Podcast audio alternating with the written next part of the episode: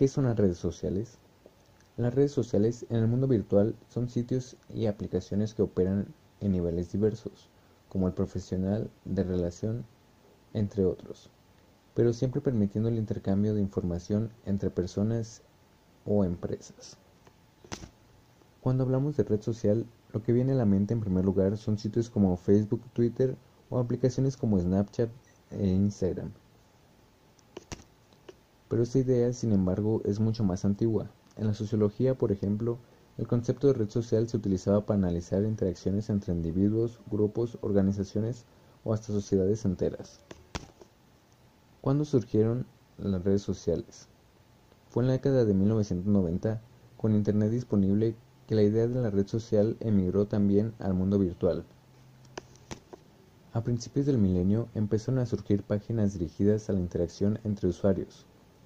Muchas de las redes sociales más populares de hoy en día también surgieron en esa época, como lo es el caso de Facebook. Pocas personas imaginaban que las redes sociales tendrían un impacto tan grande como lo posee el día de hoy. YouTube es una red social que permite alojar y compartir videos que han sido creados por los usuarios.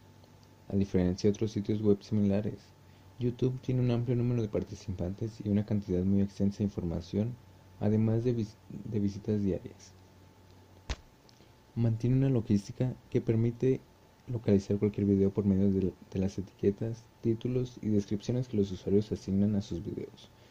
Comparten día a día cada uno de sus videos. La duración de los videos ya podremos subir videos que puedan constar de hasta 15 minutos. Tienen la posibilidad de subir 10 videos a la vez. Utilidades didácticas de YouTube. Compartir sumarios de una clase o integridad de la misma mediante el streaming en directo. Crear videotutoriales destinados a alumnos que contengan una explicación más amplia sobre un tema específico. Por ejemplo, ecuaciones diferenciales, circuitos electrónicos, usos de Excel, etc. Compartir prácticas de proyectos, por ejemplo, experimentos de física, química, tecnología o arte. ¿Qué es un youtuber? Cuando hablamos de youtuber no nos referimos a un hobby o una afición, sino que estamos hablando de una profesión con la que se puede ganar dinero en internet. Un youtuber es una persona que a través de su canal de YouTube sube videos y los comenta ofreciendo su particularidad. El youtuber puede crear contenido de cualquier tipo, aunque existen temas estrella que acumulan un buen número de seguidores, como los videojuegos, cine y series de televisión la moda, secretos de belleza, trucos de tecnología, humor, listas y clasificaciones de educación como el caso del profesor youtuber David Calle y con un canal de YouTube único suma miles de seguidores con su clase online. El trabajo del youtuber no es más que entretener 5 youtubers con mayor influencia. PewDiePie, un muchacho sueco que acumula 59.5 millones de suscriptores en su canal. Como tantos otros, el youtuber más famoso del mundo comenzó su canal publicando videos en los que opina acerca de situaciones cotidianas y juega videojuegos que van comentando en inglés. A día de hoy puede presumir que sus videos se hayan reproducido casi 17.0 millones de veces por su fiel legión de seguidores.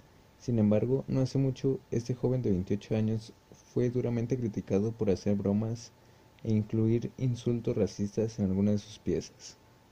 Hola, soy Germán. Con 33 millones de suscriptores, el comediante chileno de 27 años, Germán, es el segundo youtuber más seguido en el mundo y primero en lengua española, que cuenta en su canal principal con el mismo número de fans que el mismísimo Justin Bieber. Hola, soy Germán incluye monólogos de humor donde analiza cuestiones de la vida cotidiana. Sin embargo, su éxito se extiende a otros canales secundarios como Juega Germán, con casi 24 millones de suscriptores, que explican por qué grupos de fans acampan a diario en la entrada de su casa. Germán dice que sufrió acoso en su adolescencia y que ser diferente es lo que le ayudó a alcanzar este éxito. En medio mundo, incluso en países no hispanos que utilizan sus videos para aprender español. El Rubius. Acumula 27 millones de suscriptores en su canal. Es un joven español nacido en Noruega Comenzó en YouTube cuando tenía 16 años con videos grabados en su habitación probando videojuegos con mucho humor. haciendo bromas e improvisando monólogos con amigos. Cinco años después, decidió hacer de su hobby su principal ocupación. Su éxito saltó el charco y se convirtió en un ídolo de América Latina, donde miles de fans lo aclamaron cuando llegó a Argentina en 2015 como se tratara de una estrella de rock. Fernán Flo. El joven que vive en Salvador acumula 25.8 millones de suscriptores en su canal. Teniendo en cuenta que su número de suscriptores es cuatro veces mayor al de la población total de su país, el éxito en YouTube del salvadoreño de 24 años, Luis Fernando Flores Alvarado, es digno de mención. En un caso similar al del Rubius, Fernand Flo comenzó a publicar videos en español sobre videojuegos cuando él era un adolescente. Tras, comprobar el éxito fulgurante de su canal, acabó aparcando sus estudios para dedicarse a YouTube a tiempo completo. El joven califica su estilo de humor absurdo y cree que si es popular es porque contrasta con la vida ordenada de la mayoría de las personas. Vegeta 777 En el español, experto en gameplays, Samuel de Luque cuenta con casi 30 millones de suscriptores en YouTube gracias a sus videos jugando y comentando el Minecraft o el Battlefield. Los adolescentes de hoy en día han soñado con ser youtubers, dejando así muchos adolescentes la escuela para dedicarse al mundo de YouTube. A los adolescentes les agrada la idea de que haciendo lo que a ellos les gusta pueden llegar a ganar dinero, como lo es el caso de los youtubers, ya que pasando un buen rato generan millones de visitas y así un buen número de un buen número de dinero generado. Conclusión.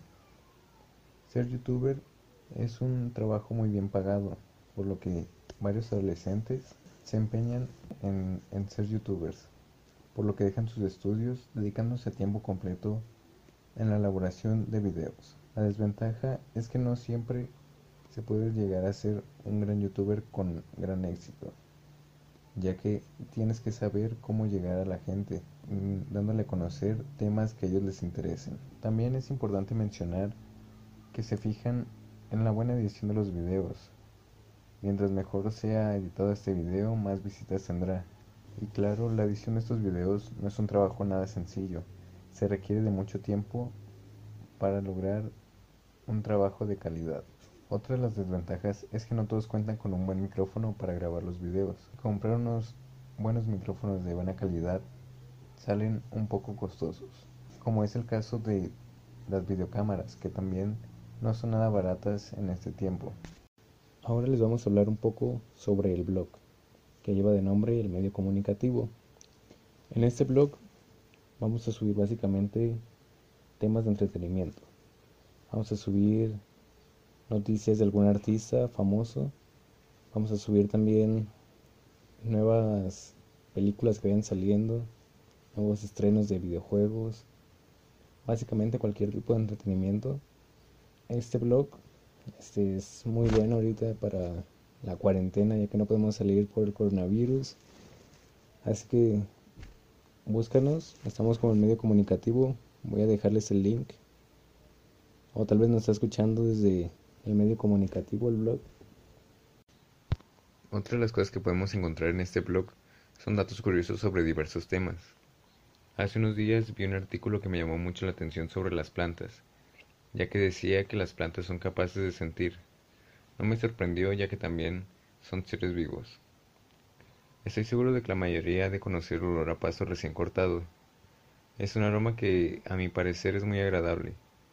Pero ¿sabías que realmente el aroma viene de un líquido que desprenden las plantas al ser cortadas? Esto se puede traducir en lágrimas. También en la Universidad de Alemania, no recuerdo realmente el nombre, se hicieron estudios donde descubrieron que las plantas emiten un sonido que básicamente se podría traducir como en un grito que es inaudible para el ser humano. Otro estudio demostró que las plantas comparten dolor ya que inyectaron carbono radioactivo a un árbol y en un radio de 30 metros los árboles que estaban cerca de él se llenaron de esa sustancia. Así que pienso que deberíamos cambiar el hábito de cortar una planta para regalárselo a un ser querido o a alguien. Siento que es mejor regalar macetas, así te dura más la planta, depende de tu cuidado que le des a ella. ¿Qué es un podcast? Técnicamente, un podcast es una publicación digital o periódica en audio o video que se puede descargar de Internet. Sencillamente se trata de un programa de radio personalizable y descargable que puede montarse en una web o un blog. Un podcast está normalmente dirigido por un presentador, distintos colaboradores y entrevistadores, que durante un periodo de tiempo exponen y desarrollan una temática concreta. Aunque puede haber similitudes con el concepto radiofónico, la principal diferencia del podcast y la radio es la permanencia en el tiempo. Puedes escucharlo cuando te interese o te vaya bien hacerlo, independientemente de la temporalidad. Un podcast es un tipo de contenido en audio digital que puede combinar voz, música y efectos sonoros. Normalmente suelen presentarse en formato de MP3. Las grabaciones en podcast se alojan en una web desde donde pueden ser descargadas y escuchadas las veces que quieras. Permite un contenido muy variable, noticias, tutoriales y otros contenidos dictados no requiere una gran inversión, únicamente un sistema de grabación digital básico. Hoy en día, el uso del podcast es una estrategia de marketing online y más concretamente de contenidos. Todavía no está demasiado generalizado, no obstante se trata de una forma con mucho más potencial. La gran ventaja de los archivos de audio es que son dinámicos y fáciles de consumir, así que la forma más eficaz e inteligente de incluir un podcast en nuestra estrategia de contenidos es aprovechar sus características diferenciales. Intentar que el podcast sea complementario en relación con los contenidos de texto, sin limitarlos a repetir lo que ya hemos escrito en un artículo. Un formato muy apreciado por el público es la respuesta a través de un podcast a preguntas, sugerencias o quejas de seguidores o clientes. Otra buena idea son las colaboraciones de expertos en un tema o influencers los podcasts deben publicarse siempre con un título y una descripción, ya que en la actualidad los motores de búsqueda no son capaces de realizar una búsqueda adecuada de audio. Debemos intentar enfocar los podcasts en crear marca y tratar de posicionarnos como expertos en una serie de temas o un sector determinado. Aunque la elaboración de un podcast es, sencillo, no debemos descuidar aspectos como la calidad del audio y en ciertos casos la utilización de música y efectos para hacerlo más atractivo. Este formato lleva varias ventajas, es un tipo de contenido sencillo y económico de elaborar. Cada vez está más de moda y los usuarios se apuntan a, su consumo por su facilidad de recepción y por el factor de novedad. Nos otorga un plus de ventaja competitiva por su capacidad para dar notoriedad a nuestra marca y posicionarnos como expertos. Todavía no hay demasiada competencia en este formato, Así como hay ventajas, también hay algunas desventajas, ya que los usuarios de Internet con un sistema de conexión de baja velocidad de transferencia de datos pueden tener dificultades al descargar los podcasts debido al peso de estos. Como la realización de los podcasts está al alcance de cualquier persona, un alto porcentaje de podcasts cuenta con una mala calidad de sonido desde malas locuciones y entonaciones, hasta sonidos de ambiente o música mal utilizados o de baja calidad técnica. Además, es menos inmediato que la radio. No sirve para dar noticias de última hora o a tiempo. Tiene baja visibilidad, lleva más tiempo elaborarlo que publicar su información en un blog o en cualquier página web, ya que necesita edición de audio. Al igual que otro medio digital, los podcasts son fáciles de compartir. Si utilizas material de otra persona, tienes que tomar medidas para protegerlo contra la copia no autorizada y el intercambio de archivos. Cuando es tu propio material con derechos de autor, el mismo problema se aplica a menos que estés de acuerdo que tu archivo sea compartido. Si compartes material con los empleados, el cual incluye material confidencial de empresas, cualquiera que acceda a ella puede aprender información sobre tu negocio. Tal vez quieres mantener esto en secreto. En, conclusión, el podcast ofrece una maravillosa posibilidad con ventajas insuperables. No hay que mirarlo. El, podcast ofrece comunicación hablada sonora, por lo que se puede enviar y consumir mensajes con las manos y ojos libres, sin mirar la pantalla. Por lo tanto, estamos ganando tiempo muy valioso para hablar con las personas mientras las acompañamos a trotar, al gimnasio, a manejar o a caminar. Con el podcast no estaremos peleando con marcas, medios de comunicación o familiares y amigos por ganar un breve instante de atención porque al oír el podcast se llega por la elección personal. Nadie sintoniza un podcast a ver qué están dando y cambiando de tema constantemente. Cuando vas a ir un podcast lo escoges según tu tema de interés. De esa forma nadie te obliga a escuchar algo que no te agrada y por consiguiente lo haces con buena voluntad, con disposición positiva a escuchar. No existe una mejor manera de conectar con el público objetivo que cuando es el público quien te encuentra. Como el oyente elige el tema del que quiere que le hablen, está atento y además elige el momento prudente en que quiere que le hablen. Es seguro que el mensaje contenido en un podcast llegará con altísima probabilidad en el instante más oportuno para el oyente, que tiene intención de escuchar y está buscando el contenido que le vamos a ofrecer.